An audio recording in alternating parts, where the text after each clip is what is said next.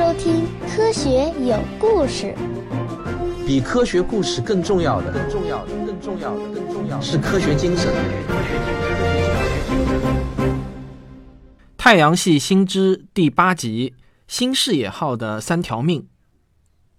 二零一五年的七月十四日，临近晚上九点，新视野号的首席科学家埃伦斯特恩和美国宇航局的局长查尔斯伯登一起在美国霍普金斯大学应用物理实验室里焦急地等待着新视野号飞船向地球传回第一批信号。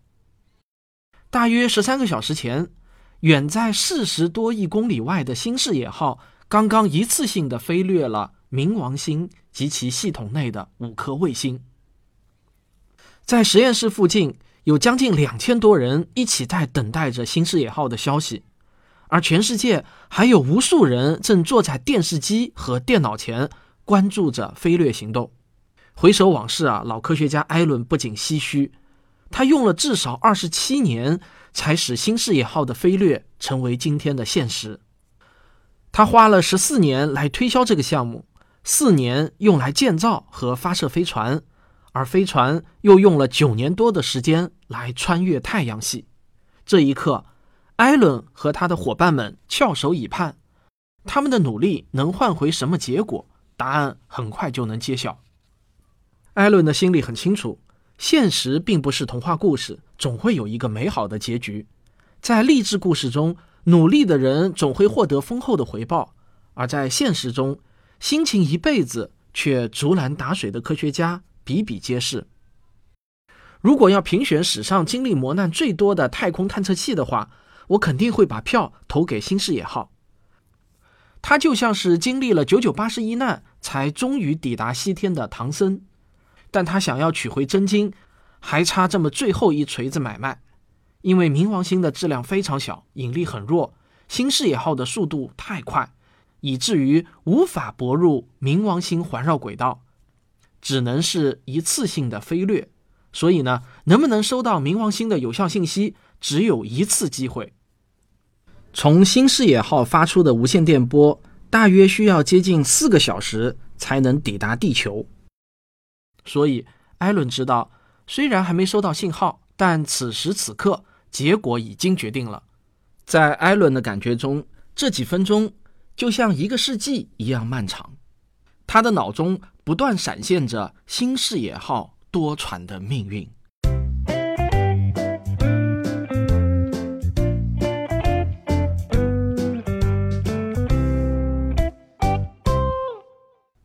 让我们把时间拉回一九九九年，美国宇航局 NASA 在全国范围内征集 PKE 任务的具体方案。PKE 任务的全称就是冥王星杠柯伊伯快车。Pluto Cooper Express 的缩写，这个任务的前身叫做冥王星飞掠探测任务，是由美国宇航局的喷气推进实验室于1992年提出的。这个计划的预算是4亿美元，预计最快在1998年就能发射，飞七八年到达冥王星。这个计划当时得到了时任 NASA 的局长丹尼尔·戈登的大力支持。可是啊。这个计划在推进的过程中非常的不顺利，主要原因呢就是花费太高。到了一九九五年，这个任务演变为冥王星快车任务 （Pluto Express），预算也从四亿美元降为了三亿美元。那到了一九九九年，这个计划就增加了探测柯伊伯带小天体的任务，于是又更名为 Pluto Cooper Express，简称为 PKE 任务。埃伦斯特恩当时是美国西南研究院空间科学与工程部的副主任，他所带领的团队受到了 NASA 的邀请，提出 PKE 任务的详细设计方案。这个方案的最核心部分是采用何种设备来观测冥王星和柯伊伯带的小天体。艾伦他们当时提出的一套方案，就是照相机和光谱仪组成的一套组合设备。但是啊，好景不长，在资金预算方面又出现了问题。这个任务预估的费用一再的增加，很快就要接近八亿美金了。这下 NASA 可吃不消了。终于在两千年的九月份 NASA 甚至呢都还没有选择发射什么设备飞往冥王星，就取消了 PKE 计划。艾伦一年多的工作成果，眼看着就要化为乌有了。然而，令他和 NASA 都没有想到的是啊，突然之间神兵天降，取消行为遭到了空前的压力。首先呢，是行星科学界的科学家们，他们联名公开谴责 NASA 的这个决策，要求恢复项目。然后啊，这种情绪很快就传导到了公众身上，NASA 的热线电话几乎被打爆了，还收到了一万多封抗议邮件。有一个十几岁的小伙子啊，甚至开车横跨整个美国，来到位于华盛顿哥伦比亚特区的 NASA 总部请愿。在这件事情上，你可见美国人对太空探索的热情有多高。这也从一个侧面反映出一个国家公民的科学素养水准。那二零一七年，我国也发生了两次类似的事件，一次呢是关于中国是否要建设大型强子对撞机的争论，一次啊是关于中国建设大型通用型光学望远镜的设计方案的争论。这两次争论也在公众中引起了较大的反响，但是与美国的这次事件比起来啊，那还是小巫见大巫。不过呢，这在我看来也是一个非常好的迹象了，说明我国公民的科学素养也在逐步提高。三个月后。NASA 终于扛不住公众舆论的巨大压力了。两千年十二月，他们宣布了一个补救方案。这个方案呢有点意思啊。NASA 宣布啊要组织一场竞赛，在达成 PKE 任务目标的前提下，花的钱还只能有之前预算的一半，并且必须要让飞行器在二零二零年前抵达冥王星。说实话，NASA 的这一招啊还真够绝的。本以为这是一个不可能完成的任务。得知道，NASA 最终从不同的团队那里收到了五个方案书，而每一本方案书都像电话号码簿那样厚。人类的创造力啊，也真是惊人，被逼急了，什么都能想得出来。艾伦也领导了一个团队，提交了一个方案，他们把这个方案取名为“新视野号 ”（New Horizons），所以呢，也有书里直译为“新地平线号”。那我这里采用中文世界更常见的一个译法。艾伦的团队来自两个单位，一个是艾伦所在的美国西南研究院，负责探测器的设计；另一个团队是约翰霍普金斯大学的应用物理研究所，负责飞船的建造与控制。在怎么省钱上，他们主要想出了两个大招。第一个大招，只发射一艘飞船，哈，这个啥意思啊？你可能没搞懂。难不成原计划要发射两艘？是的啊，按照过去 NASA 发射宇宙探测器的惯例。对某颗行星的首次探索任务都是要双保险的，从无例外。因为只发射一艘啊，失败的风险就会太大。现在呢，艾伦团队大胆地提出，他们就发射一艘，这样就可以省出一大笔钱。不过这个话说的虽然容易啊，但真要做到降低失败率，那可不是拍拍胸脯就够的，需要大量的实实在在的技术提高。第二个大招。让飞船在飞往冥王星途中的近十年内休眠，这样呢就可以节约人力成本。这话也是说的容易，但是呢要做到这一点，就意味着飞船航线的精度必须要高到令人发指啊！用数据来说呢，就是必须要让飞船在完全没有中途航线修正的情况下，飞行九点五年后，在一个九分钟的时间窗口内抵达冥王星。还要穿过一个只有五十六乘以九十七千米的空间窗口，这个听上去啊是有五千多平方公里的面积，但是要在四十亿公里之外提前将近十年控制飞船穿过去，这就好比从上海一杆把高尔夫球打到乌鲁木齐的球洞里面，这个难度啊你可想而知。这个方案经过艾伦他们的不厌其烦的修改和完善，终于无论是技术实施。还是科学小组成员，又或者在计划管理、教育、公众宣传、成本控制，甚至是在应急措施上，都变得无可挑剔、无懈可击了。二零零一年十一月底，NASA 正式宣布新视野号在所有候选方案中胜出。这时候，艾伦的研究小组还剩下四年零两个月的时间完成飞行器的设计、建造和检验。而 NASA 以往的飞行任务，比如啊，旅行者号、伽利略号和卡西尼号这样的过程，都用了八到十二年。现在艾伦他们需要把时间缩短到一半，甚至三分之一。预算方面呢，就更加寒碜了，只有旅行者号经费的五分之一。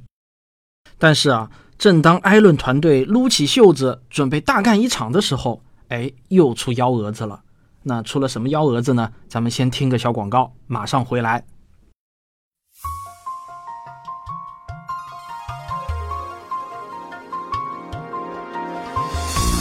如果我的免费节目你都听完了，别忘了我还有很多收费专辑，他们是《科幻世界漫游指南》《环球科学有故事》《科普经典解读课》《真假世界未解之谜》《少年物理启蒙课》，全都已经完更了，可以一口气听到爽哦！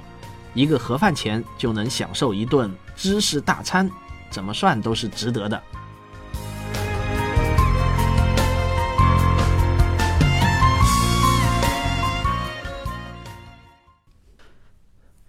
这个新视野号方案获胜还不到三个月，布什政府啊就突然宣布要取消新视野号的任务，把它从二零零二年初发布的美国政府的预算中给去除掉。这使得美国国会和白宫之间发生了一场旷日持久的经费战。过去了大概半年，在二零零二年的夏天，美国科学院将冥王星探测列在了行星探测十年调查项目的首位。并且说服了足够多的议员，向他们证明了该任务的巨大价值，这场经费战才得以平息。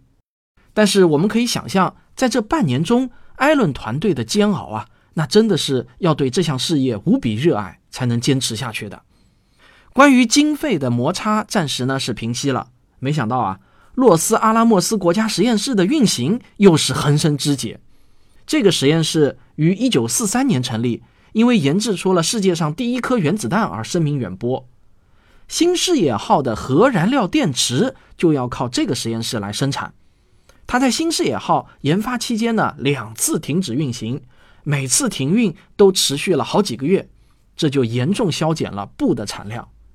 发生了的这些困难啊，曾经让 NASA 和科学界的很多人都不再看好新视野号，但是艾伦他们却日以继夜、全年无休的勤奋工作。最终还是按时把新视野号送上了发射台。二零零六年一月十九日，在美国佛罗里达州的卡纳维拉尔角空军基地，新视野号成功发射。四十五分钟后，第三级火箭分离，新视野号脱离地球引力，朝木星飞去。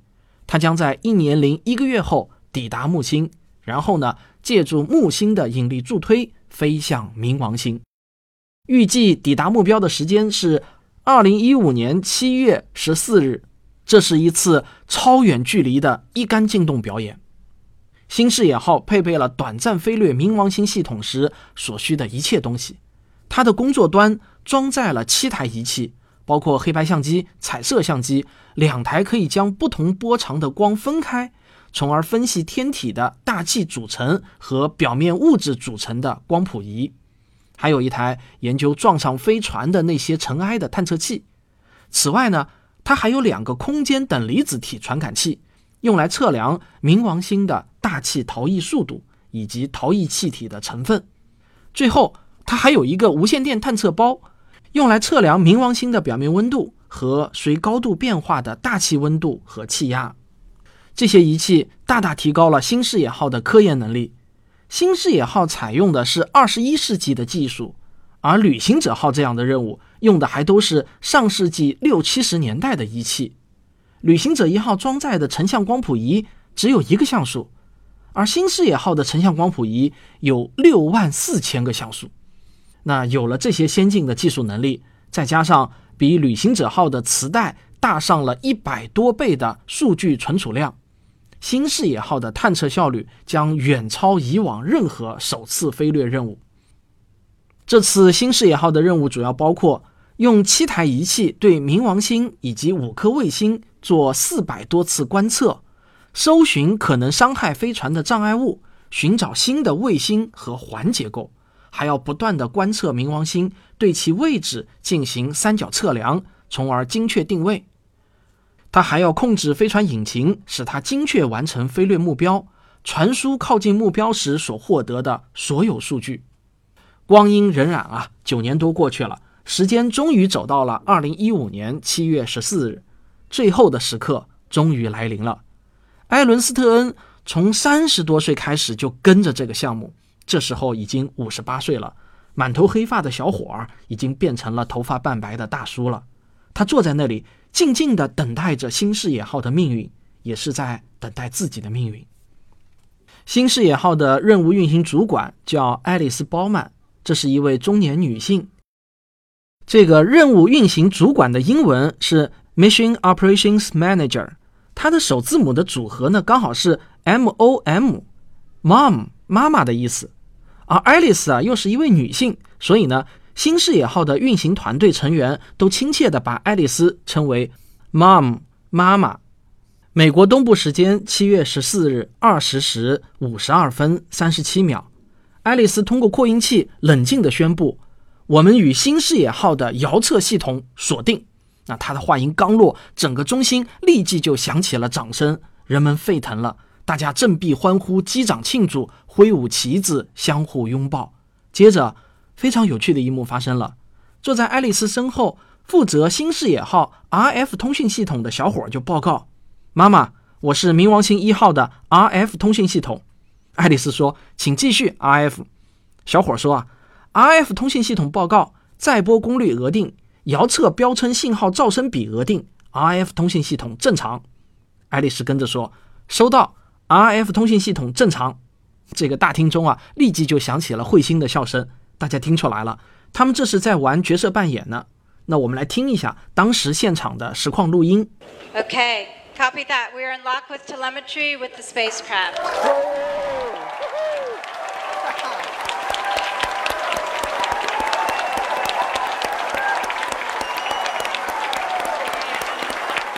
Mom, this is RF on Pluto 1.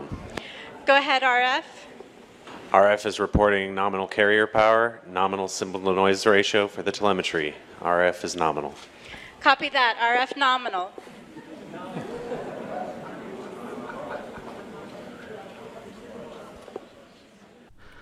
接下去呢，所有的飞行工程师啊，一个接一个的学着 RF 的口气跟妈妈汇报飞船工作系统一切正常。 当所有人都报告完毕后，办公室的门被推开了，掌声雷动。原来啊，艾伦斯特恩在众人的注目下走了进来。他高举着双臂，脸上流淌着幸福的笑容，与妈妈来了一个热情的拥抱。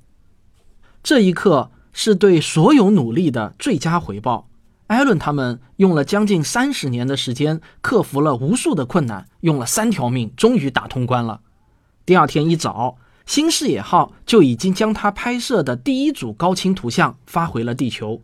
让人们看到冥王星是一个复杂到令人称奇的世界。此后几个月，飞船陆续传回数据，一直持续到二零一六年末。总体而言，新视野号用七种科学仪器实施了至少四百次独立的观测，在这个过程中获得的数据量是 NASA 首次火星探索任务水手四号获得数据的五千倍。这批科学数据。使人们对冥王星系统的认知产生了革命性的巨变，颠覆了我们对于小行星的普遍看法。原来它们也可以这么复杂，这么活力四射。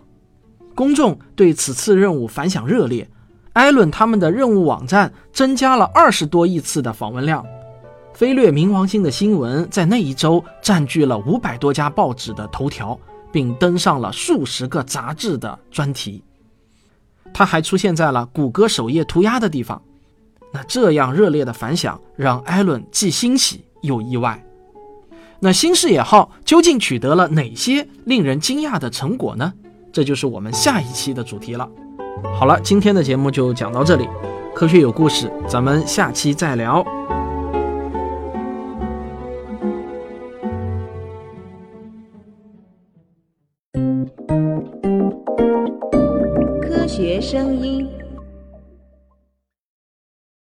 这个上周我的科普训练营啊，已经差不多进行到三分之一了。